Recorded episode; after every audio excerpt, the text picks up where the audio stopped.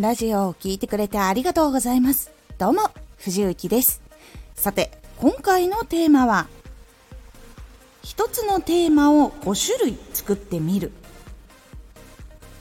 同じテーマを違う角度とか伝え方っていうのを変えて作るトレーニングをするとトーク力とか原稿を書く力とかアイデア力っていうのが磨かれやすくなります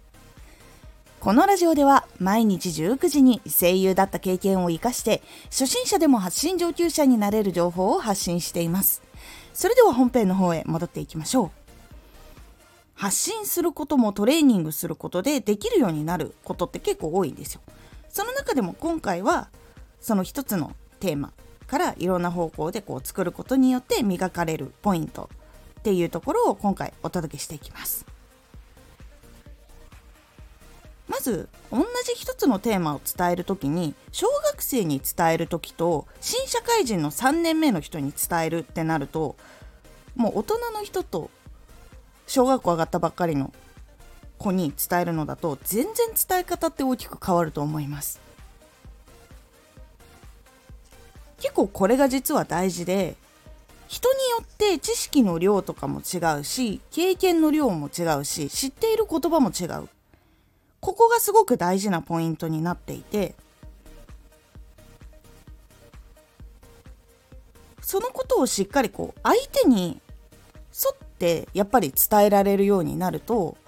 一つの同じテーマを話してもすごく伝わりやすいというか聞いている人があこれすごく分かったとかこれ分かんないところがあったなってなるのかが結構大きく変わってくるんですね。そのために言葉をこうしっかり選んで考えて組み立てる能力っていうのが必要なのでそのトレーニングを今回お話しします。で今回のそのトレーニングなんですけどもう表題でお話をした通り一つのテーマを5種類作ってみるなんですね。でその時に同じ角度からずっと伝えたらやっぱり同じ状況になっちゃうのでで角度だけ変えるって言っても結構難しいと思うのでパターンを2つご紹介します。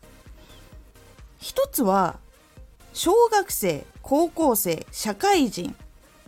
そして今やり始めようとしている初心者の方で実は一緒に同じぐらい活動している中級者さんに伝えるようにしてみるっていうこの5つをやってみるのが1つのパターン。でもう1つのパターンはペルソナを5つ設定するっていうやり方なんですけどペルソナっていうのはこう伝える相手いわゆる仮想の人を作るみたいな感じなんですけど5人プロフィールを作るんです。名前も決めて身長体重過ごし方年収何をしているのか将来どうしたいのか趣味は何なのか今の環境に何を悩んでるのかみたいなことを具体的に作った人。それを5人作ってその人に向けて5つのパターンで1つのテーマをしっかりとその人に伝えるっていう風にやるやり方。この2つが結構いいトレーニングになります。実際私も最初伝える能力っていうのは高くなくて特にその考えてすぐ口にできるぐらいすんなり出てくるってことがなかったのがあったので一つのテーマを5種類とかっていう風にやれるように原稿を書くことで訓練をしました。でそうやって何種類かやっていくと相手に届きやすい言葉っていうのもわかるしこの言葉って突っかかりやすいいわゆる分かりにくかったりとかこれなんだろうってなるポイントになったりとかこう話し方でもどうつないだら聞きやすくなるのかっていうことも結構この5種類作るっていうやり方をたくさんやってそれでいろんな言葉を選べるようになっていったのでかなりおすすめな方法になっております。是非1つのテーマを5種類作ってみる。この2パターンのうちどっちか試してみる。でもいいですし。もしくは両方やってみる。でももちろんありですので。結構その量をこなさないと言葉をこう噛み砕いて言い換えるっていうところの習慣が身につくのには結構時間がかかるので。できるだけ継続してやるようにしてみてください。今回のおすすめラジオ。質問に答えることでより深く理解ができる。質問をいただいた時にそれに答える時っていろんなことを考えたりするのでより深く理解ができるんですよっていうお話とそれにプラスアルファで質問が来た時のコミュニケーションって実はいいことを生むんですよっていうお話をしております。